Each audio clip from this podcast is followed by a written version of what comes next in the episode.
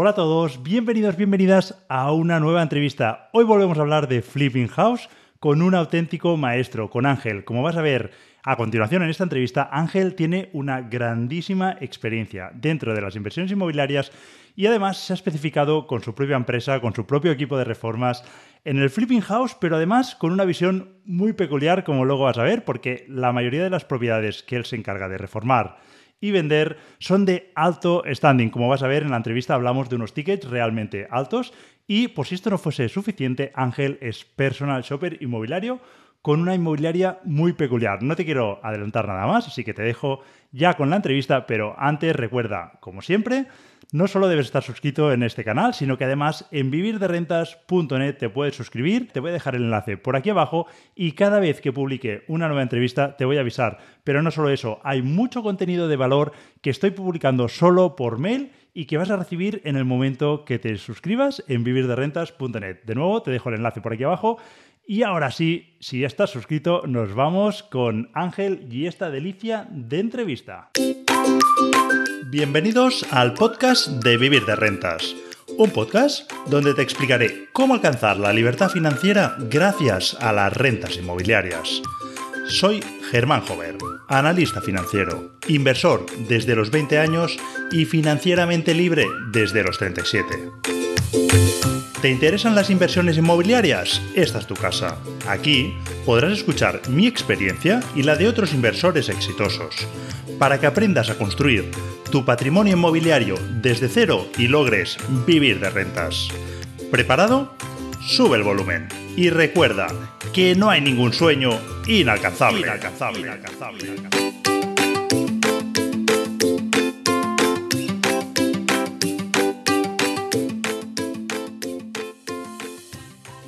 Hola a todos, bienvenidos, bienvenidas a una nueva entrevista del podcast de Vivir de Rentas. Y hoy tenemos el honor y el placer de tener con nosotros a Ángel. Bienvenido, Ángel. Gracias, Germán. Eh, pues nada, yo soy Ángel Sánchez, eh, gerente de Grupo Sol aquí en, Málaga. Tenemos oficina en Coín y Fuengirola y tenemos un modelo de negocio que, es como ahora mismo está más, más de moda también, que es el tema del house flipping, en lo que buscamos la vivienda, reformamos y vendemos. De hecho, me llamó mucho la atención cuando hablábamos, ah, hablamos por Instagram, alguna, intercambiamos algunos mensajes. Me mandaste una captura de, la foto de, tu agencia, ¿no? Y ponía, eh, me decías que no pones ningún tipo de información, sino que lo que pones directamente es dónde quieres invertir tus ahorros. Tu primera agencia de house flipping en Málaga. Y yo te decía, hombre, yo veo que cada vez hay más gente dedicada ¿no? al, al, personal, servicio de personal shopper. Digo, pero de house flipping, sí que es verdad que vagamente algún personal shopper veo que lo, pone, ¿no? Que también ofrezco esto, pero me cuesta entender o me, me cuesta creerme ¿eh? que, puedan conseguir ese producto que yo estoy comprando para, para, para, destinar a reformar y vender, porque es que si me lo consiguen, yo estoy encantado, lo digo ya aquí en voz alta, sobre todo si es dentro de mi campo de actuación, que yo invierto pues por mi provincia, por un tema de comodidad, de familia y demás, pero vamos, que animo a todos los personales de la zona que me pasen inmuebles que pueda reformar y vender, porque es que los voy a comprar si me cobran un servicio razonable. Entonces, eh, ¿Y por qué digo esto? Porque y, en tu caso sé que lo haces, ¿eh? porque además hemos ido comentando operaciones, además lo haces a gran escala o, con unas super operaciones, que ahora luego te preguntaré por ellas. Pero sí que me cuesta entender porque comprar para alquilar es relativamente más sencillo encontrar esas ah, viviendas. Ya entiendo que tienen que ser viviendas pues, que, encajen en lo que busca el comprador y además pues, que las puedas negociar, que estés comprando por debajo de mercado. Pero bueno, aún así es más sencillo encontrar eso que no una vivienda que, oye, después de reformar te vayas a llevar un 30% o más. Em, y eso es como más buscado, ¿no? Entonces, me cuesta ver que un personal super se puede dedicar a ello, pero en cambio vosotros estáis 100% dedicados a eso. Entonces, cuéntame un poquito, a ver, qué, cuál es tu punto en esto. Pues a ver, realmente hacemos, creo que lo que nos diferencia a lo mejor aquí en Málaga es que hacemos las tres cosas.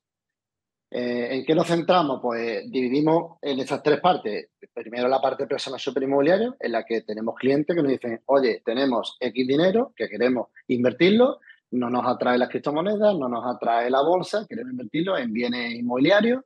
Entonces, a partir de ese presupuesto, nosotros hacemos un chequeo de todo, es decir, dónde quiero buscar, qué tipo de propiedad, qué renta le está buscando, porque es verdad que nos han encontrado muchos clientes que vienen con unas ideas que, que, son imposibles, obviamente. Hay que bajarlo un poco del cielo y, y plantarlo en la tierra, y explicarle cómo está el mercado en Málaga, sobre todo, aunque podemos hacer operaciones en toda España. Y a partir de ahí, con un presupuesto muy claro, se le hace una tarifa, ¿vale? Diferencia de nosotros, que al final no cobramos una comisión como una agencia, lo que hacemos es cobrarle un precio fijo. Entonces el cliente está un poco salvaguardado de que le puede buscar una vivienda de 500.000 euros o de un millón, que al final le vas a cobrar la misma tarifa. Entonces por ahí están muy seguros y están contentos. A partir de ahí, vamos al segundo paso, que es buscar ese tipo de vivienda que a lo mejor no está en tan buen estado, pero que le demos potencial. Y la ventaja no estado de nuestra empresa es que tenemos el equipo completo para hacer la reforma. Entonces, controlamos muy bien los plazos, controlamos muy bien el tema de los precios y vamos un poco a tiro fijo. Cuando tenemos el presupuesto cerrado, plano, medición y demás, se lo presentamos al cliente y ya vendría la tercera pata, que es reformarlo entero y plantarlo en la venta. Hay algunos que lo han destinado al alquiler, algunos incluso se han quedado esa vivienda una vez reformada, pues han quedado encantados y otros pues la han vendido. Así que al final hacemos esas tres partes de negocio que creo que es lo, más importante. Y os de, o sea, básicamente para el inversor se convierte totalmente pasivo. O sea, ¿estáis haciéndole un flip de manera pasiva? Mm, yo tengo, tenemos clientes inversores extranjeros. Te puedo explicar un caso de dos alemanes que tenemos trabajando ya desde 2017 con ellos que nos comunican por WhatsApp, por un programa de tarea que es el Todoist, en el que ellos ven exactamente cómo va el proceso. Al final lo dividimos en varias partes. Empezamos con demoliciones, con construcción, con instalaciones. Tienen un listado de tareas, un panel de tareas, en el que ellos están metidos en nuestro proyecto. Y cuando ven que se han hecho las demoliciones, nosotros vamos clicando tareas, se van completando las tareas y ellos están en Alemania, en Berlín, de hecho que viven ellos, y van recibiendo cómo se va eh, haciendo su obra. Cuando tienen dudas, oye, eh, le mandamos una fotografía de algo que tenemos que comentar y demás, para no estar whatsappeando todos los días, ellos reciben en el momento esa fotografía, ese texto, contestan y seguimos. Siempre reuniones semanales o mensuales o, a lo mejor cuando hay un problema que tenemos que tratar en ese mismo momento, obviamente llamamos, ¿no? Pero que tenemos clientes que a lo vienen una vez al mes o a los, o a los tres meses y se han encontrado el proyecto completamente eso sin tener nadie de referencia en España, sin tener un contacto directo que vaya a hacerle un vistazo. ¿Por qué? Porque al final hacemos todo. Qué interesante. Y además, ah, no sé si todas las viviendas cumplen ese perfil o son las que me enseñas a mí en Instagram, pero yo veo, vamos, unas viviendas, y no sé si hemos incluso hablado de cifras, pero vamos, son, yo creo que a lo que yo hago hay que añadirle un cero por lo menos.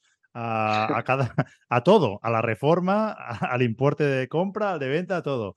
¿E-, ¿Ese es el perfil que estáis trabajando en la zona de Málaga o cómo, cómo sería la, vivienda tipo? Yo siempre digo que, les hago ganar dinero a mis clientes. Y muchos dirán, bueno, ¿y por qué lo ganas tú? Obviamente ganamos porque nuestro trabajo eh, lo cobramos y lo hacemos. Pero hay operaciones que a nosotros se nos escapan. Sí, son operaciones que estoy hablando, la última operación que hemos hecho, un piso de 925.000 euros. Sí, eso es muy difícil que un solo inversor puede llegar a cubrirlo.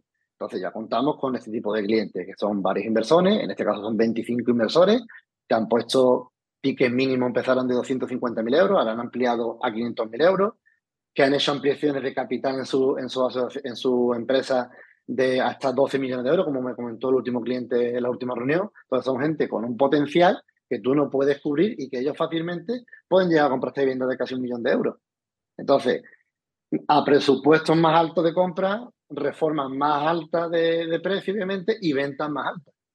Esa, es la diferencia que no quiere decir que solo trabajemos este tipo de clientes, pero quizás nos hemos ido especializando en este tipo de vivienda más de lujo, en una zona en concreto de Málaga, que puede ser la, eh, zona de Costa del Sol, más en propiedades que sean áticos, con duple, que sean eh, bajos con jardines, frontales al un tipo de propiedad muy exclusivo que hace que esa vivienda, una vez reformada, obviamente pues, eh, consiga más dinero el cliente inversor. ¿Y nos puedes decir cifras y para entender también, pues, qué, qué parte. Has hablado de 900.000, pero eso ya es vivienda vendida, o sea, ¿ese es el precio de venta? No, precio de compra. Vale, 900.000, ¿cuánto le añadiríamos de reforma? ¿Por cuánto se vendería? ¿Qué, qué, qué rentabilidad? aproximadamente, ¿eh? O sea... Yo te voy a contar este último ejemplo. Esa vivienda comprada en primera línea, 925.000 euros, reformada en 245.000 euros, si no me equivoco, a mí, creo que eso te lo dije por Instagram. Me das 250.000 euros para gastarme en una reforma y no sé por dónde empezar, ¿eh? Aquí estamos hablando que una sola pieza de alicatado te puede costar 2.200 euros, como nos costó. un gran formato de 3,60 metros por 1,20. Entonces, eh, eh, eh, volvemos a lo mismo. Si, si empiezas a mirar este tipo de detalles, vitrocerámica de 3.000 euros, cocinas de 40 y tantos mil euros. Entonces, ese presupuesto fue a 245.000 euros y te puedo contar confianza que esa vivienda se ha vendido en 1.945.000 euros. El plazo total fueron unos ocho meses, búsqueda, reforma y venta. Eh, estamos hablando también que hay comunidades que allí se pagan mil euros de comunidad al mes, con seguridad privada, con jardinería, eh, tienen hasta un servicio que te pasa el ITV del coche, porque tienes tu cosa aparcado allí, hasta el, personal de la comunidad te pasa el ITV del vehículo. Entonces, son cantidades grandes que de verdad muchas veces sorprende, pero para estos clientes es una facilidad. Y lo que más nos sorprende es que duran muy poco en el mercado. Es que esta vivienda no llegó a los dos meses en venta. ¿Compradores en extranjeros, entiendo? ¿cómo? Sí, español, la verdad que nacionales muy poco. Eh, en el último año han sido dos. Y luego también nos sorprende las diferentes nacionalidades. Tenemos americanos, tenemos alemanes, tenemos suecos, polacos, bastantes polacos en la zona de Málaga. Así que, que es muy variada la nacionalidad del comprador. Muy bien. He hecho unos números rápidos ahí en mi cabeza. Más o menos la vivienda que me has contado, los gastos, todo puesto, ya debe ser 1.300.000, 1.400.000, por ahí se debe ir. Sí, por ahí con, de verdad. Con vuestras comisiones y el ITP y todo lo que haya. Con lo cual van a ganar 500.000 euros y estamos hablando de entre un 30 y un 40. No sé, no sé si he bien los números, lo he hecho muy rápido, ¿eh? la gente eh, está viendo que lo calcula, Sí, sí, en, muchos casos intentamos asegurar un, un 30% como mínimo. Es decir, que cuando planteamos la, exacto, cuando planteamos la operación, eh, eh, presentamos un, presupuesto, todo, intentamos que el cliente vea claro los números. Obviamente que tenemos muchos condiciones de cuenta. Hay gente que no tiene en cuenta, por ejemplo, el pago de la comunidad, o tiene un seguro, o, te, o cómo han comprado la vivienda, si, si, se han apalancado o no, si han sacado hipoteca, ¿no? Y que al final se plantean muchos, muchas preguntas que creo que, que este cliente cuando nos viene, viene ya muy filtrado. Es decir, al final alguien que entiende, obviamente, que tiene un dinero y que no sabe dónde, dónde invertirlo o que quiere a alguien que aquí le pueda guiar. Entonces se sienten cómodos en el que tú en principio le has hecho todo el proceso completo. No tienen que estar, oye, sí, este hombre me busca la vivienda, pero ahora te busco una empresa de reforma. ¿Y cuál es la empresa de reforma de confianza que yo trabajo aquí? Que tiene que confiar en alguien que le ofrezca una empresa de reforma. Y luego, ¿qué agente inmobiliaria me lo va a vender? ¿Y qué me va a cobrar? ¿Y cómo me va a tratar? ¿Y qué servicio me va a ofrecer? Por eso intentamos de que él vea desde un principio que todo se lo podemos hacer eh, de principio. Obviamente eso tiene un precio, pero la tranquilidad tiene un precio y si él gana dinero, oye, yo entiendo si es inteligente, que seguro que lo es, estarán encantados. Si ganan dinero, están contentos. Exacto. Y no tenemos tarifas desorbitantes. Es decir, al final tú cobras una parte por persona sobre inmobiliario, la reforma no nos llevamos absolutamente nada, solo la reforma. ¿Por qué? Porque hay muchas administradores de finca, hay abogados, hay gente inmobiliaria que cobran un porcentaje si te ofrecen un reformista. Nosotros no lo hacemos, nosotros ponemos un precio. De hecho, cuando compran con nosotros, le ofrecemos mejores precios. Y en la venta pasa exactamente igual. Aquí se trabaja con un 5% más IVA de, comisión. Cuando trabajan con nosotros, siempre llegamos a un acuerdo y reducimos comisiones. Obviamente, porque hay veces que vendemos con un compañero. Entonces, nuestra parte siempre la, perdonamos. Vale, y tickets mínimos, porque hemos hablado de esta de 900.000, que al final se va a 1.300.000, 1.400.000. ¿Tickets mínimos? O sea, alguien que se esté planteando, oye, me parece maravilloso entrar a este modelo de, flip, pero no me atrevo yo. ¿A partir de qué cantidad estáis haciendo operaciones por vuestra zona? Nosotros, mira, jamás puesto un límite a un cliente, ¿vale? Si soy muy realista, cuando nos planteamos la operación, le tengo que decir muy claro que esto no se puede llevar a cabo, o sí, porque ya es como que vemos una vivienda y sabemos qué potencial puede tener. Y si es una zona que no, que no conozco o desconozco, me apoya un compañero de la zona. Entonces, yo he hecho operaciones de compra de 30.000 euros. Viviendas en pueblos más pequeños, pero si te soy sincero, eso en Málaga ya no existe. No existe de 30, ni existe de 60, ni existe casi ya de vecino. No tenemos oficina en Coín, que está a 30 kilómetros de Málaga en el interior, y tenemos oficina en Fuengirola, que es Costa del Sol, eh, a 200 metros de la playa. Estamos con la oficina. Y allí un estudio que tú, yo a lo mejor cuando trabajaba en el año 2013, 14, encontrabas por 50.000 euros, ahora están 120, 130. Es la propiedad más barata que te puedes encontrar en Foirola. Y para reformarlo, y en una tercera planta sin ascensor. Entonces, ya no es que yo le ponga un ticket mínimo al cliente, es que el mercado nos está llevando a que ese tipo de propiedades ya, son mucho más altas que años atrás. Y luego, el trabajo que tenemos y la verdad, que lista de espera que tenemos casi hasta marzo, el trabajo que tenemos pendiente, nos hace, no es que eliminemos clientes, pero sí tenemos que ser realistas y decir, esto no podemos llevarlo a cabo. Por más que sean conocidos, por más que tengan interés, pero es que hay mucho que es imposible que lo podamos atender. Y cada año ampliamos equipos, hemos ampliado oficinas, pero por más que tú amplíes equipo de oficina, no puedes cubrir todo el mercado, es imposible. Oye, pues qué interesante. Entiendo, has dado unas cifras ahora de Fongirola, 130. Entiendo que a lo mejor por 200.000 o por ahí ya podría uno plantearse. O sea, quiero decir, para el que esté escuchando diga, claro, es que un millón de euros yo no lo tengo, ¿no? Pero hay cifras quizá más moderadas que incluso con hipoteca, eso ya no sé si también lo, permitiríais por, por, el tema de la agilidad, pero si el comprador puede hacerlo con hipoteca, pues a lo mejor ahí ya sí que se abre el abanico mucho más te voy a acribillar a preguntas sobre, sobre Flip, porque entiendo que tenéis mucha experiencia y, bueno, si estáis ahí dedicándoos, pues seguro que hay muchas dudas de las que pues muchos inversores tendrán que seguro que tendrás respuestas eh, de mucho valor. Ah, no sé si has, contado cuántas operaciones lleváis hechas, o, más o menos, o desde que empezaste. Mira, eh, al final esto viene de mucho más atrás. Yo quiero explicarlo un poco porque para que veas de dónde viene la empresa, ¿no? Eh, yo, soy, yo soy informático de profesión, me dediqué durante ocho años, estuve programando un COBOL en Sevilla durante unos años y demás, y nos pilló toda la crisis. Entonces, yo ahí vi que, que por más que yo tenía trabajo importante, por así decirlo, eh, mi sueldo cada vez bajaba más. Y a través de un contacto empecé a una inmobiliaria solo porque hablaba inglés. Entonces empecé a trabajar, me gustó el mundo inmobiliario y yo siempre digo que he sido muy gitano. A mí me ha gustado mucho siempre el trapicheo, siempre he negociado con todo. Eh, entonces, mi abuelo, por parte de madre, era corredor, un antiguo corredor de lo que existía. Una especie de agente inmobiliario que había en aquel entonces. Se dedicaba a comprar terreno, venderlo, hacer separaciones de terreno. Tiene su aparato de medición de, topografía. Y mi otro abuelo, por parte de padre, era albañil. Entonces, casi que me viene de familia uno que lleva una parte inmobiliaria, otro que lleva una parte de construcción y mi padre que ha sido fontanero junto con mi madre que lleva las cuentas de la empresa. Entonces siempre estaba ahí presente, pero yo digamos, renegaba. Era como, yo estoy informático yo tengo ser informático. Pero siempre en verano trabajábamos, en Semana Santa, en Navidades, fines de semana, siempre estábamos trabajando con mi padre echándole una mano. Entonces, cuando en un momento estaba tan saturado de trabajo que el pobre ya no podía tirar más de ahí. Y me planteé, yo ya estaba con mi inmobiliaria, de decir, oye, ¿por qué no arranco yo con, con esta parte del negocio de la fontanería y entonces a llevar la contabilidad, las facturas, los presupuestos y demás? Me di cuenta al muy poco tiempo que eso era imposible llevar solo la parte de contabilidad. Había tal volumen de trabajo ya en fontanería que tuvimos que empezar a buscar una oficina, buscar una administrativa y arrancar por ahí. Entonces, a partir de ahí ya vi un nicho de mercado y decía, a ver, vamos a una cocina y ponemos los tubos, pero no hacemos la reforma de la cocina. Ya metimos una. Y cuando yo entré eran cuatro personas, ahora somos 23. Y esto lo hemos ampliado de 2017 hasta ahora. Entonces, este bagaje viene obviamente familiar, pero la empresa se ha creado prácticamente de cero. había una experiencia en, parte fontanería y pequeñas reparaciones, pero lo que hacemos ahora no tiene nada que ver con lo que, con lo que empezamos. Y eso es lo que fuimos ampliando. La parte de, de construcción es la que más ha crecido, obviamente. Aquí de media, te puedo decir que la media nos van de unas 10 a 15 reformas al año. ¿Qué pasa? Puede parecer mucho, puede parecer poco. Depende de la reforma que hagamos. Tenemos viviendas que son reformas de seis meses, de ocho meses. Pues son pisos de 300 metros o una villa. Pues son viviendas que no se hacen en dos meses, no es un lavado de cara.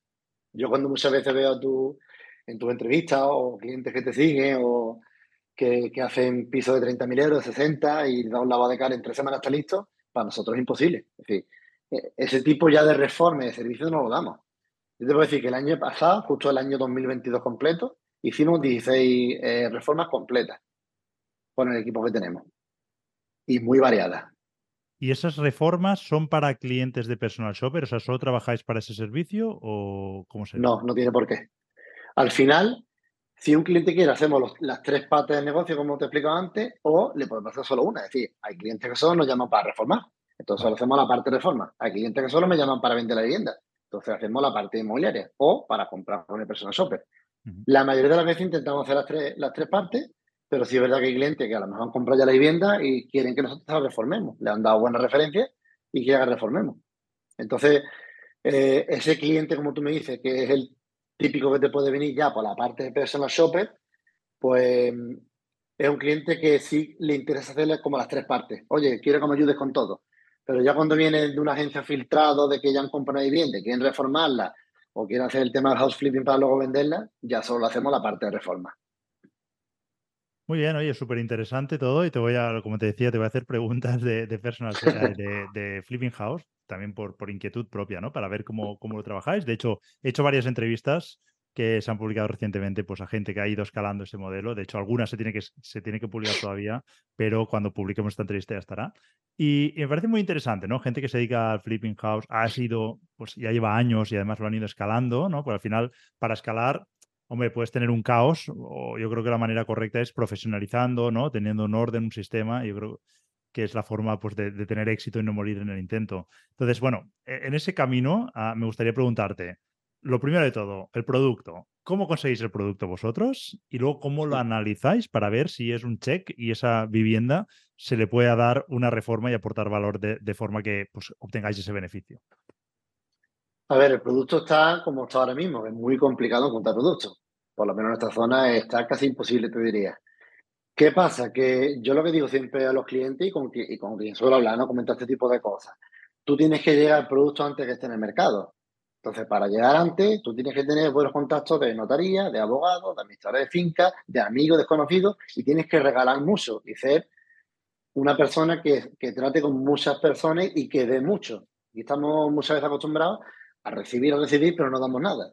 Es decir, eso antiguamente pues te iba a un restaurante a comer con alguien, ¿no? Y era como una, una forma de conseguir ese cliente y demás. Yo, yo huyo de ese tipo de cosas. Si yo cuando me siento a hacer negocio, es haciendo negocio en mi oficina, vamos a ponerle, digo, tengo que hablar con alguien de algo de informar, si me tomo una cerveza con él, puedo comer con él. Pero este tipo de cosas, ¿verdad? Que ayuda mucho cuando te relacionas con, con tanta gente a, obtener ese tipo de productos. ¿Por qué? Porque si nos vamos, como siempre hablamos, a idealistas, fotocasas y demás, al final ahí no vas a encontrar un producto que sea atractivo para house flipping o para un inversor. ¿Cómo conseguimos esto? Pues te puede llegar Allí mismo, por ejemplo, nos pasaron una vivienda aquí en la zona de Queen de eso a través de un jardinero, imagínate.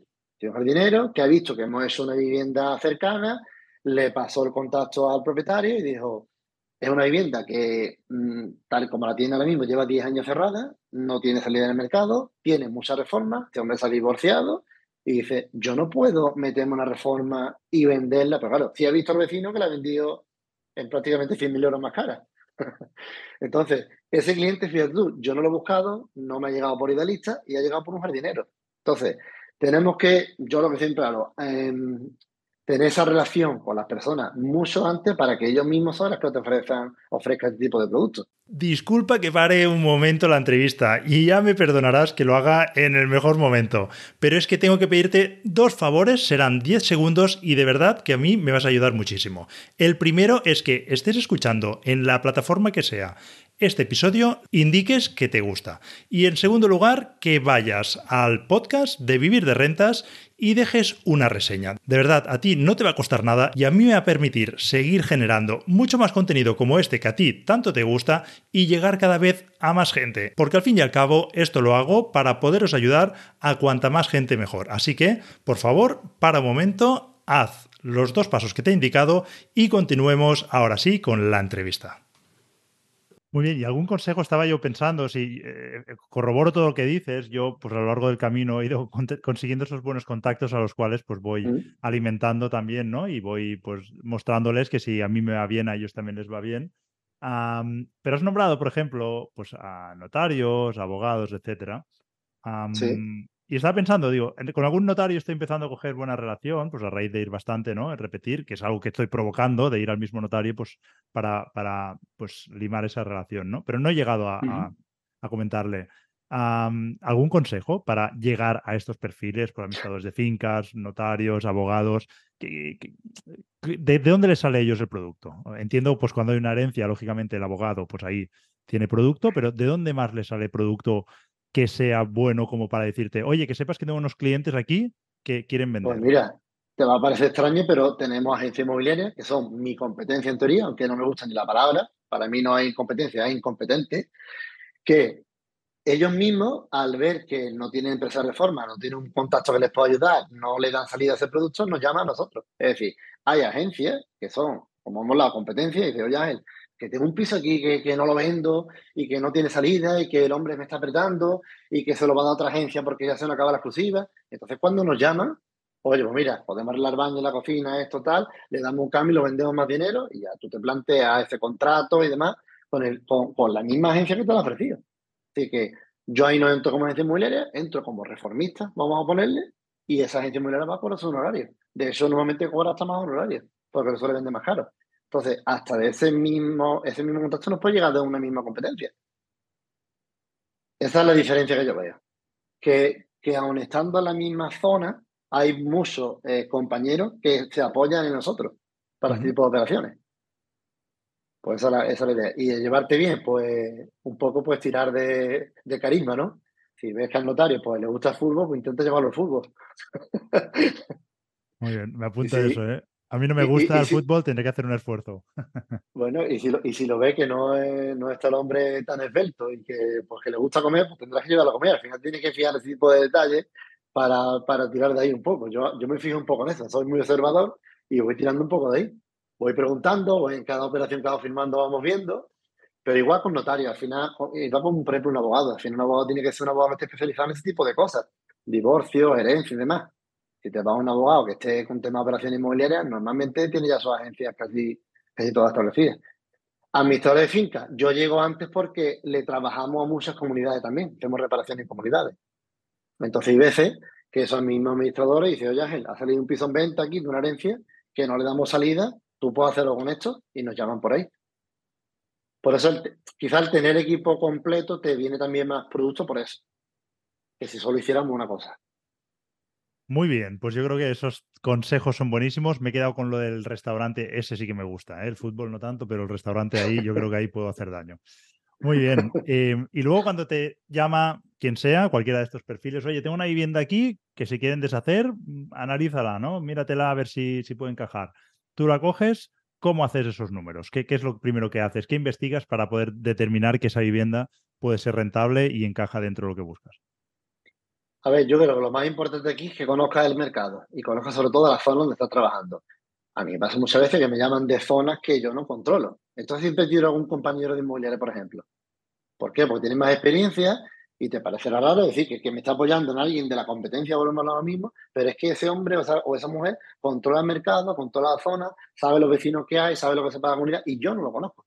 Entonces, tiro mucho por ahí ese tipo de propiedades. Y luego, para la parte de reforma, me vio mucho ya del ojo. Es decir, al final cuando vas haciendo tantas reformas, ves tantos precios, ves estos incrementos, estos cambios que han habido este último año, tú ya cuando ves una propiedad sabes más o menos por dónde van los tiros. Luego está muy bien tener tu hoja de Excel, como tienes mucho, tu aplicación en la que puedes ver el tema de gastos y demás. Está muy bien para cerrar números, pero siempre sabemos que la reforma es imprevisto. Entonces, siempre tenemos como un baremo en el que aunque tú tengas un piso 80 metros y calculas una reforma a 400, 500 los metros, está muy bien. Pero si ese piso está en una quinta planta sin ascensor, eh, no hay un acceso bueno, eh, al final te encuentras que cuando estás rompiendo hay más problemas de la cuenta. Esos números no te valen. Entonces, me guío mucho del ojo y de la experiencia, pero siempre obviamente nos fiamos en ese tipo de cantidades. Cuando hablo de este tipo de propiedades en primera línea, un apartamento de lujo, ya no son esos 500 euros metros, obviamente ya son 1.000, 1.200 y hasta 1.400 metros cuadrados de reforma. Entonces, esa es más o menos la, guía que yo utilizo para, para, plantear las operaciones. Sí, sí, de hecho yo me ocurre parecido, obviamente, pues quitándole un cero ¿no? Eh, a, la reforma, pero yo cuando entro a una vivienda, en cinco minutos ya tengo el presupuesto de reforma en mi cabeza. Obviamente soy prudente y redondeo todo al alza para cubrirme las espaldas y saber que si con esos números me sale a cuenta, es muy probable que sea capaz de rebajar esa cifra. ¿no? A lo mejor pues digo, pues por 30.000 la hago yo, ¿no? Eh, pero es probable que vaya a buscar 27.000, ¿no? Pero tengo ese margen de seguridad porque, como dices, siempre hay hay pues, sorpresas y seguramente pues, con, ese redondeo al alza, pues de hecho yo creo que el 100% de las veces lo clavo. O sea, si no, si no exacto, pues a lo mejor me quedo mil euros o dos mil. Mira, yo hace, hace poco planteamos una de 50 y 2.000 euros y yo tenía apuntado en, mi, el iPhone que tengo las notas apuntadas de la operación. Normalmente hago una primera visual, voy apuntando datos, hago muchas, muchas fotografías, nos llevamos la cámara mate, después hacemos un escaneo 360 para fijarnos en detalles, en enchufes, en luces, y para no perder tanto tiempo en la visita, yo hago un escaneo de todo y luego ya tranquilamente revisamos. Y yo planteé 50.000 euros, y 52.000 euros, decir, me en 2.000 euros. Así que, que, iba con buenos desde, desde el primer momento. Luego también es verdad que hay viviendas trampas. Hay viviendas trampas, ya más en zonas de pueblo, viviendas más antiguas, que te esperas una cosa y cuando empiezas a romper, a abrir y tal, te llevas sorpresas. Y ahí es cuando ya viene lo imprevisto. Pero eso tienes que tener muy en cuenta, tener al cliente muy avisado y sobre todo tener mucho ojo antes de meterte ahí. Sí, sí, muy bien. Oye, y en la parte de la venta, para estimar el precio de venta, ya lo has dicho, al final, si tú tienes conocimiento del mercado y si no, coges a inmobiliarias de la zona, que es algo que yo siempre digo, yo uso varios sistemas para determinar el precio y luego, pues, una mezcla entre ellos, pues saco una conclusión, ¿no? Pero yo creo que es un arte. Muchas veces los inversores, sobre todo los nuevos, buscan una ciencia exacta para saber el precio de venta, ¿no? Y les va genial cuando consiguen un idealista valor o el que sea, ¿no? Que les da una cifra, es como, bien, ya tengo algo que, no, que, no, es real. Claro, ah, claro, es lo que, por ejemplo, las tasadoras de los bancos, ¿no? Pues yo siempre digo que es una cifra que es que a veces me llaman y me dicen, es que la tasación, digo, da igual, es que no, no quiero ni saber la cifra, es que me da igual. Es que es como si hacer así con el dedo y te no me sirve esa cifra. En cambio, si hablo con una inmobiliaria de confianza o en la que pueda confiar, ¿no? Aunque yo tengo mis inmobiliarias de confianza, pero a lo mejor hablo con una y ya ves de la manera que te habla si te lo puedes creer hasta que ¿Cómo funciona. Puede, ser que te la esté colando, pero más o menos, ¿no? Intentando, pues a lo mejor captarte como cliente, pero más o menos puedes sacar una media ahí si hablas con dos o tres. Yo creo que son, o sois, las principales tasadoras. Para mí, la persona que está en la calle es la que sabe que ha vendido, por lo mismo que hemos hecho con las reformas, que si estás haciendo muchas reformas, tú ya puedes encajar más o menos esa reforma, porque es distinta, cada reforma es distinta, pero ya haces tus ajustes. Igual que cada vivienda es distinta y esa inmobiliaria, pues esa vivienda dirá, vale, no es igual que la que vendí la semana pasada, pero esta tiene terraza, que esto pues más o menos son 5.000 euros, y hacen su cálculo y en un rango, porque creo que al final es una estimación y por lo tanto hay que tener un rango, no podemos dar una cifra exacta, sois los que realmente podéis determinar esa cifra. ¿no? Si, si no te se te da el caso, si no tienes nadie de confianza, mm, vamos a suponer que abrimos una zona nueva, o, es más, eso me ocurre a mí muchas veces, ¿no? Ah, nuestras viviendas, aunque no tiene nada que ver con lo tuyo, y a lo mejor ahora dirás, ostras, pero eh, son viviendas que cuando están reformadas no hay competencia en el mercado. O sea, es un producto que yo miro alrededor y no hay ningún comparable. O sea, yo puedo ver comparables peores, pero como el mío no. Entonces es difícil saber ese precio máximo al que puedo aspirar. Pero a mí me pasa igualmente aquí, ¿eh? Es decir, si yo me guío del programa de tasación, vamos a decir, veo a Valora, el mismo que tiene Idealista, yo trabajo también con un MVI, que es el, es el de registradores. Sí. Al final, cuando tiene MVI, esa aplicación te coge datos de notaría, de registradores, y te dice, en, este, en esta vivienda hay, se han hecho cinco ventas en esta fecha, en este precio y demás. Vale, yo eso otra, eso hago yo un estudio, por ejemplo, en una vivienda en, un, en Coín o Lorín, que son los pueblos que tenemos aquí cercanos, vamos a ponerle, y ahí no hay datos de registradores, porque como no tienen más de 50.000 habitantes, no se guarda esos registros. Entonces, yo, si fuera un inexperto, me guiaría de ahí y me pondría, oh, esto vale 60.000 euros. Y entonces ya es cuando te has equivocado completamente. Porque te hace una valoración de precios de venta cercanos, que no, realmente no son precios de mercado. Es al final un poco lo que hace Idealista. Al final te coge precios de venta, pero casi todos sabemos que esas operaciones no se llevan a cabo en el precio que la están anunciando. Normalmente esos cambios hacen que, que luego en la operación completa puedas meter un poco la pata. Yo tengo muchos inversores que quieren eh, ganar dinero en la reforma. Y yo siempre se lo digo, digo, yo no hago reforma basura. Trabajamos muy bien. Somos organizados, somos limpios, tenemos un arquitecto en la empresa, se hacen planos, se hacen mediciones, se controla todo mucho para que no falle. Lo que tú no puedes pretender que de mi trabajo yo baje mis honorarios o mi, o mi reforma para que tú ganes más dinero en lo que no ganas la compra. Porque hay muchos que compran un poquito más caro porque, bueno, pero está en la zona tal y cual, y luego se lo quieren ahorrar el resto de, del proceso y se equivocan. La inversión buena es cuando ha hecho antes, que ha comprado a buen precio. ¿Y cómo compra a buen precio? Conociendo bien el mercado. Y si no conoces bien el mercado, pateate la calle, habla con mucha gente y conócelo, porque si no te vas a equivocar. Es que es lo que no suele pasar. Muy bien. Y en ese caso que os encontráis que no hay comparables, ¿cómo lo hacéis para aceptar? Porque alguna vez me ha ocurrido, a ver, nunca lo sabes, ¿no? Porque no puedes replicar la operación otra vez exactamente igual, ¿no? Pero ah, muchas veces nos ocurre que nos vamos y nos da la sensación que hemos dejado dinero en la mesa, ¿no? Que es como que podríamos haber vendido más caro, pues se ha vendido muy rápido. ¿Cómo hacéis vosotros para solucionar eso? A ver, si, si tu número eh, te sale, me refiero, si tú has planteado un 30%, vamos a decir, de beneficio una vez que has hecho la operación y te sale, no te tiene por qué doler no haber ganado 40. Pero como somos así, somos ambiciosos, nos duele. A mí me pasa también. Y hay veces que me he equivocado. Es decir, muchas veces ya te, hablo de inversiones propias, ¿vale? No hemos metido en un piso más baratito pensando que poniendo las paredes de oro vamos a vender mucho dinero y no hemos equivocado que no, que no hay que poner las paredes de oro. Que a lo mejor esa vivienda donde la hemos comprado, en el barrio que está o en la zona que está, pues necesita una reforma más simple, a lo mejor que sea una rampa minusválida para una persona mayor, unas ventanas más grandes y un suelo más baratito de, vamos a ponerle, del Leroy Merlin, vamos a ponerle, para que esa vivienda salga rápido al mercado y tenga incluso beneficios. Y hay veces que no hemos centrado en ponerlo más lujo o más comodidades o más detalles que el cliente final no lo paga. Es que nos ha pasado muchas veces. Eh, hemos intentado rizar el rizo y no hemos equivocado. Y hemos metido la pata nosotros. Con lo cual, lo que hacemos es cuando no controlo la zona, miro mucho, decir, eh, en portales, pregunto a mucha gente, intento sobre todo con los vecinos que me vayan guiando, porque hay veces que los propios vecinos son los primeros que te van a decir, mira, ahí esa vivienda está vacía 15 años. Y ya te doy una pista. O ahí ha estado un matrimonio que se han separado y ahora están vendiendo la carrera porque se ha ido muy bien allí está la mujer. Entonces, tú ahí vas viendo cómo está también la situación de esa vivienda, que nos pasa mucho. Yo creo que al final los vecinos, la comunidad, los más cercanos allí, el de la tienda de enfrente que venda ultramarino, ese el que te puede ser un cable, más que a lo mejor otro de, de una agencia o cualquier otra historia. Genial, pues súper útil los consejos y luego me quedaría preguntarte sobre las reformas, que vosotros sois expertos porque además las hacéis ah, directamente dentro de vuestra empresa, pero mm. bueno, pues creo que es algo poco habitual, ¿no? Y mucha de la gente que nos escuchará pues no, no, tendrá esa situación. Entonces, ¿qué consejo les daríamos en el mundo de las reformas? Que yo muchas veces digo que es la selva, ¿no? Porque hay reformistas muy buenos, muy limpios, pero hay otros que son muy malos, muy incompetentes, ¿no? Entonces hay que elegir. Normalmente los inversores buscamos eso barato, ¿no? Que comentabas tú antes, pero Claro, hay que buscar un equilibrio en el que no se rompa ese equilibrio, porque si te pasas de mm. buscar barato, a lo mejor se cumple aquello de lo barato sale caro. Entonces, hay que buscar ese pequeño equilibrio. ¿Cómo aconsejarías a un inversor que elija a ese reformista de confianza con el que pues, hacer una carrera ¿no? dentro de, este mundo? Mira, hace como dos semanas me pasó un caso eh, con una compañera inmobiliaria.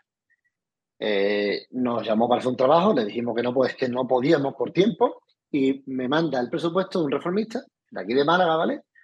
Una hoja de Word con hacemos esto, esto y esto, precio 26.000 euros. Entonces, a mí ya, nada más que ver esa hoja de Word con ese precio total, sin especificar nada, le dije, te estás equivocando si esta persona. Y obviamente no me equivoqué. Luego, al final, ha habido problemas con este hombre. ¿Por qué? Porque yo creo que esa primera imagen que tú tienes de esa persona, hay muchos que no quieren ni visitar la vivienda. Mándame un par de fotos y te digo más o menos cuánto vale la reforma. A mí eso no me vale. Sí, una persona que no tiene esa presencia, que no visita la vivienda, que no toma medidas, que no te hace mínimo un plano y te, y te detalla qué va a hacer en cada apartado, pues es muy fácil decir, te hago el cuarto de baño son 2.500 euros, vale. Pero ¿qué alicate me vas a? ¿Qué formato? ¿Qué ducha? ¿Me vas a poner mampara? ¿Qué tipo de bate?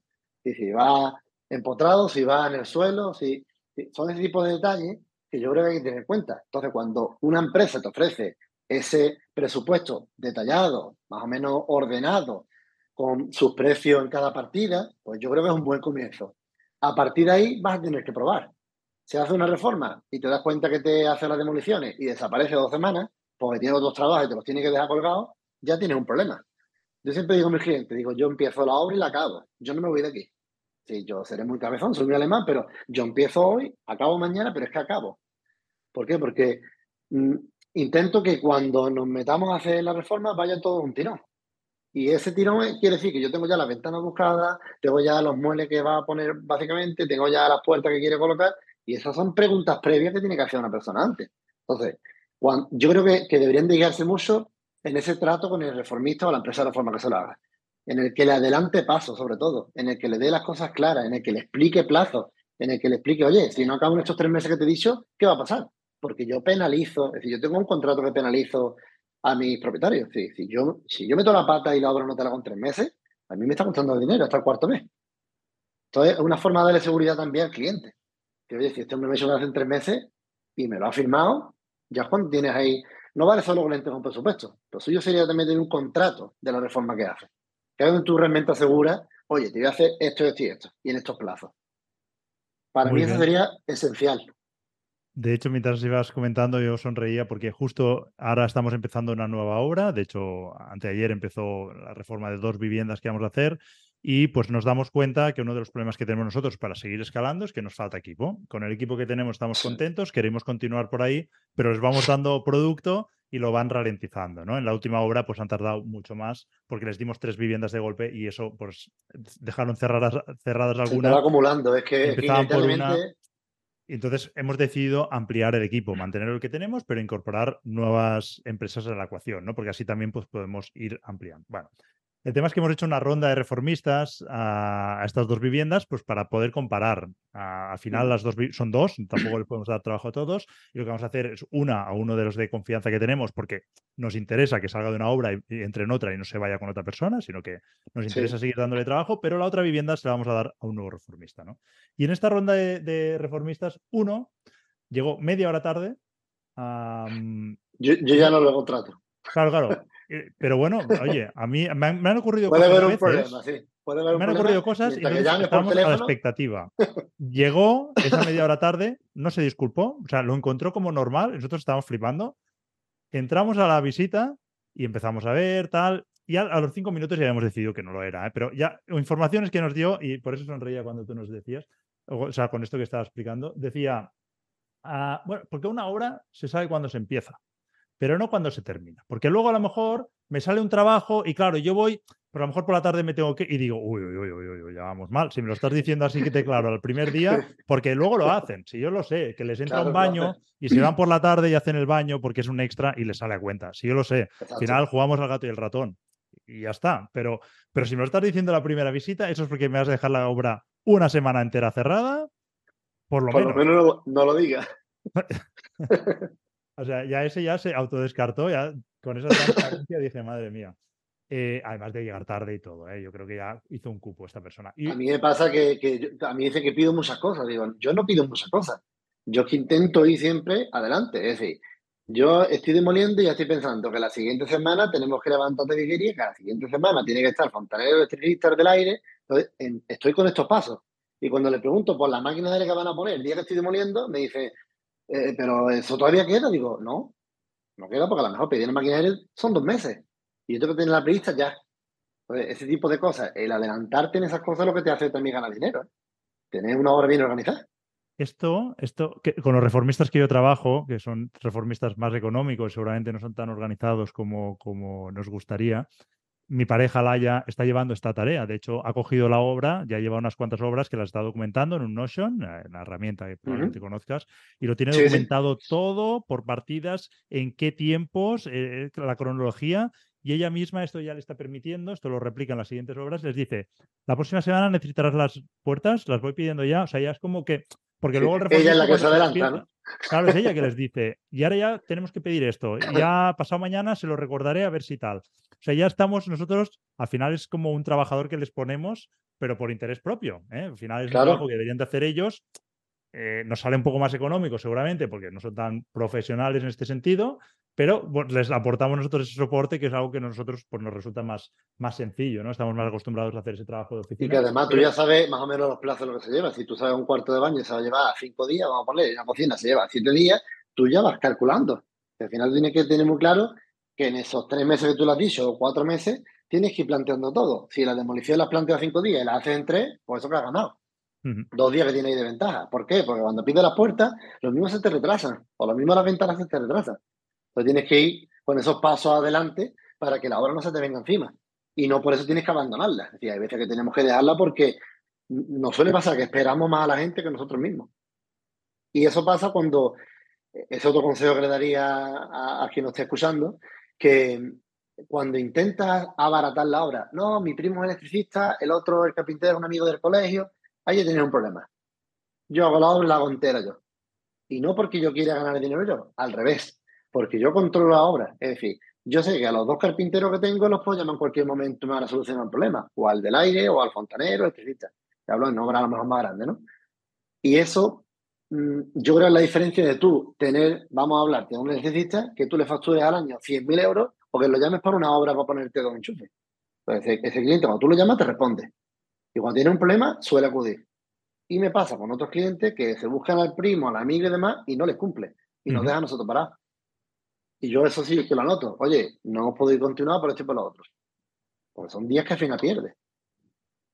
Sí, sí, claro, nosotros como inversores, tú también tienes esa visión, a pesar de que también llevas la parte de la reforma, es, prioritario reducir los plazos, porque al final la rentabilidad está ahí, ¿eh? eh la rotación de capital, ser muy ágiles, con lo cual ahí está nuestra obsesión y, todo lo que podamos poner de nuestra parte, pues a reducir a todo este tiempo de la reforma, que al final es el, es donde más tiempo se pierde, lógicamente, porque si haces una reforma integral, por muy rápido que lo quieras hacer, hay un plazo, ¿no? De hecho, nosotros estamos tardando unos dos meses, entre dos y tres meses la vivienda, pero ahora un reformista nos decía, en un mes y medio yo entro y salgo, pero este es uno de los que seguramente acabamos trabajando, lo hemos visto muy serio y entiendo, pues al final, pues incorporar más equipo, ir más a, por trabajo, pues me ha parecido muy interesante, que luego a lo mejor el mes y medio pues se, convierte en dos, pero parecen plazos razonables. Pero hablaba no hace mucho en un grupo y me decían, no, no, nosotros, es que ya no recuerdo la cifra, pero en menos de un mes, que a lo mejor eran dos semanas, o es que no, era una barbaridad que hacían una reforma integral. Y, yo sí que lo había visto, esto, publicidad en Madrid, ¿no? De que en, plazos, es que no recuerdo si eran dos semanas o diez días o tres semanas, da igual, pero era un plazo como, ¿y esto cómo se hace? Porque dentro del piso se, deben estar dando codazos entre todos. Yo he tenido ejemplos de eso, además, de que están poniendo el suelo de tarima y están pintando o dando perlitas y cayendo el polvo con la pintura. Yo eso no lo hago. Es decir, al final, los plazos son los plazos. Por más que tú quieras correr, y, no por tener 10 personas en la obra la vas a hacer más rápido, que es otro, otro error que tienen, que tienen muchos clientes. No, tú metas que 10 personas y en 3 días eso. Digo, no, es que eso no, eso no es la solución, ni lo vas a hacer más rápido. Hay que entrar, mmm, te diría, menos personas, pero más organizadas. Tú no puedes estar poniendo suelo, dando perlitas, pintando el techo y poniendo una lámpara. Porque al final eso es un batiburrillo que luego vienen los problemas. Y me ha pasado con muchos clientes que, que, que han empezado obras así y nos han llamado ya de rebote de, mira, es que empezaron aquí eh, cuatro personas y me han dejado la obra medio terminada para que le echemos una mano. Que muchas veces los baratos, lo que siempre hablamos, los baratos sale caro. Sí, sí. Muy bien, oye, pues yo creo que hemos hecho una super masterclass aquí de sobre, sobre Flipping House. Seguro que la gente se ha llevado muy buenos consejos.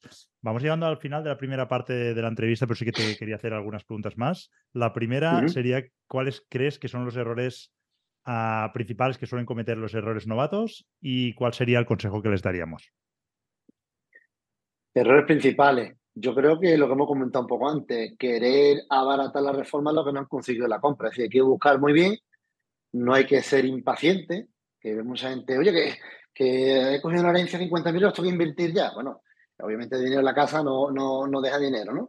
Pero ten paciencia, mira bien el mercado y que no se centren solo en lo que conocen en el pueblo donde viven o en el barrio donde están. Que al final, si eres inversor, tienes que abrirte muchas opciones.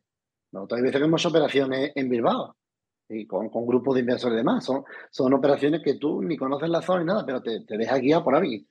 Entonces, sobre todo, no, no tener esa prisa o esa impaciencia en buscar un buen producto. Al final, si consigues un buen producto, lo demás vendrá más fácil. Genial. Oye, y en tu caso, si pudieras empezar hoy de nuevo, ¿qué harías distinto y cuál ha sido tu principal error? Pues yo haría como tú, fíjate. en vez de tener e-, equipo propio, pues subcontratar este tipo de trabajo. Al final, ten en cuenta que somos 23 personas. Eh, obviamente son nóminas, seguro, carga, eh, responsabilidad. Es un trabajo que, que parece que, que, no, pero es que te ocupa el día entero, no tiene unas vacaciones tranquilas, no tiene un tiempo libre que tú realmente lo necesitas muchas veces. ¿Por qué? Porque al final es un equipo propio.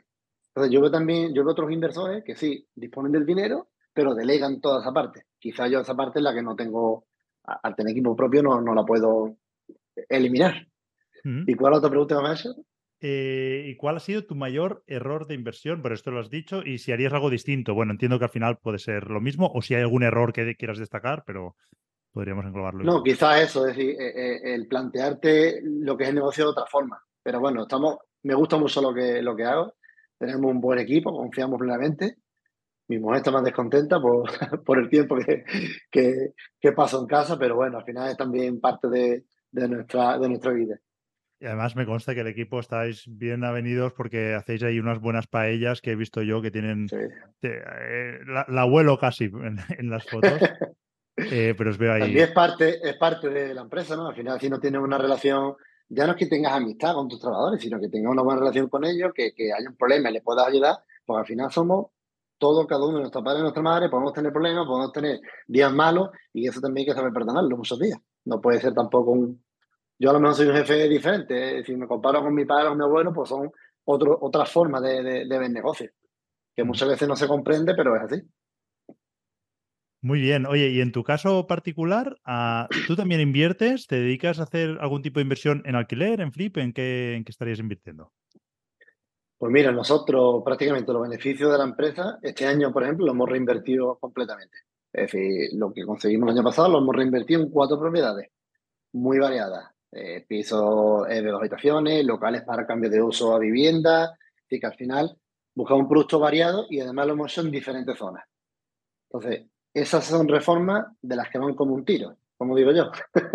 al final, yo estoy viendo esa propiedad y ya estoy con el presupuesto. Es decir, hay veces que he visto una propiedad que no hemos llegado a comprar y yo ya tenía un presupuesto casi planteado. ¿Por qué? Porque era casi compra, venga, y empezamos.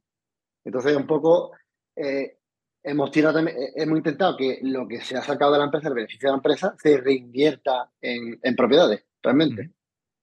Eso es lo como eso. Muy bien. Y bueno, ya así que llegamos al final de la primera parte. Seguro que a lo largo de tu trayectoria habrás vivido experiencias de todo tipo y no sé si nos podrías contar pues, alguna anécdota o algún hecho curioso que te haya ocurrido a lo largo pues, de estos años. A ver, te, puede ocurrir mil cosas.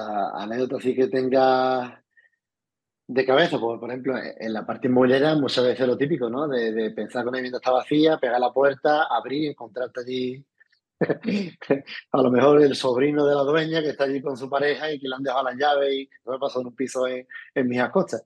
Y estaban... inglesa, no, eh, teníamos las llaves, mira, tenemos visita al sábado, sí, no hay problema. Llegamos allí con los clientes y estaban allí entretenidos en el, en el apartamento. Eso te puedo contar uno, por ejemplo, como esa. En reforma, miles de, de problemas que te van surgiendo y demás pero que vaya, que al final día a día, casi todos los días tienes sorpresa, como digo yo, y, te cambia el día en cualquier momento. Muy bien, muy bien, muy bueno. Pues me, hubiese gustado ver la cara que pusieron los, sobrinos o no sé quiénes eran. A ellos no, no le hizo mucha gracia. ya imagino, ya. Muy bien, oye, pues llegamos ahora sí al final de la primera parte de la entrevista. Ah, no sé si hay algún tema que quieras tratar o pasamos a la segunda parte con las preguntas rápidas. Pasamos. Muy bien, pues son tres preguntas rápidas para conocerte un poco mejor a ti. La primera es que nos recomiendes un libro que puede ser de inversión o no. Vale, mira, de eso lo tengo justo aquí. Eh, no es de inversión, pero ayuda a la inversión, ayuda a todo, ¿vale? Este es el padrino de mi hijo de eso, Javier Gapá. Muy bien. Y lo mejor de este libro es que todas las ventas que se hacen las dona íntegras a una asociación que hay en Málaga, que es Fundación Olivares, que es para tratar a niños enfermos de cáncer. ¿vale? En los, hospitales y demás. Entonces, un tío muy currante que se ha dedicado toda la vida a. Primero fue camarero, luego empezó con el tema inmobiliario y tengo muy buena relación con él. Es una persona que me ayuda mucho en el tema inmobiliario a mí, bueno, y, en la vida. Y él lo que hace es eso, el título es 12 más un faro para una vida con sentido.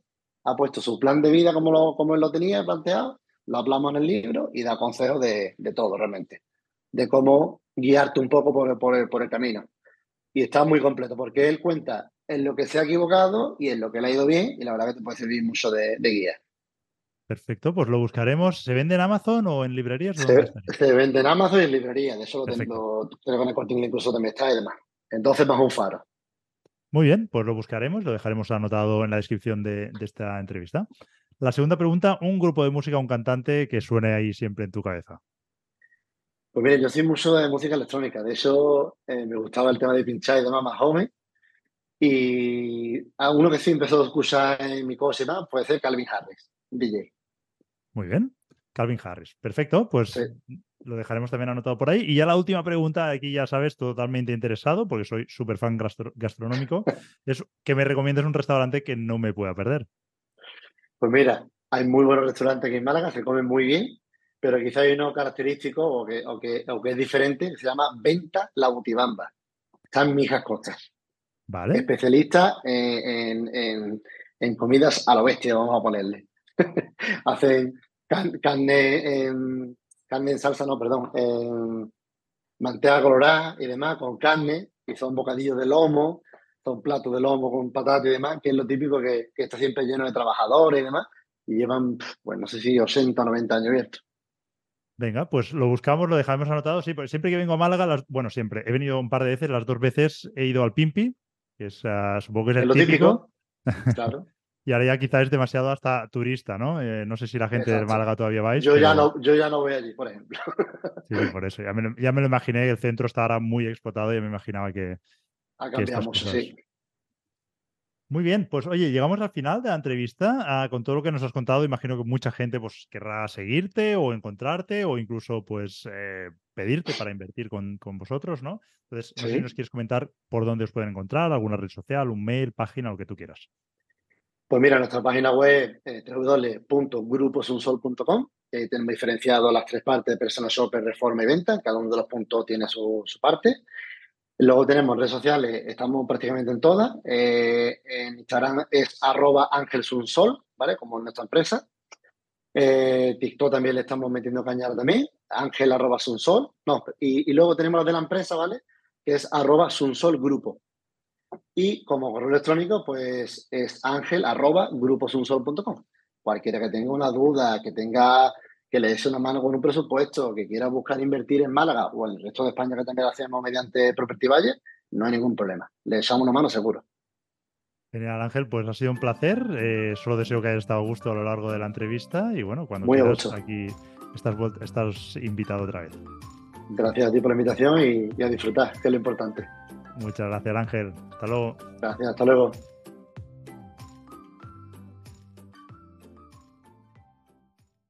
Hasta aquí el capítulo de hoy. Si te ha gustado, puedes compartirlo entre tus contactos y además dejar algún comentario o una valoración positiva. Y recuerda que puedes suscribirte en vivirderrentas.net y recibirás un aviso cada vez que publiquemos un nuevo artículo o un nuevo podcast.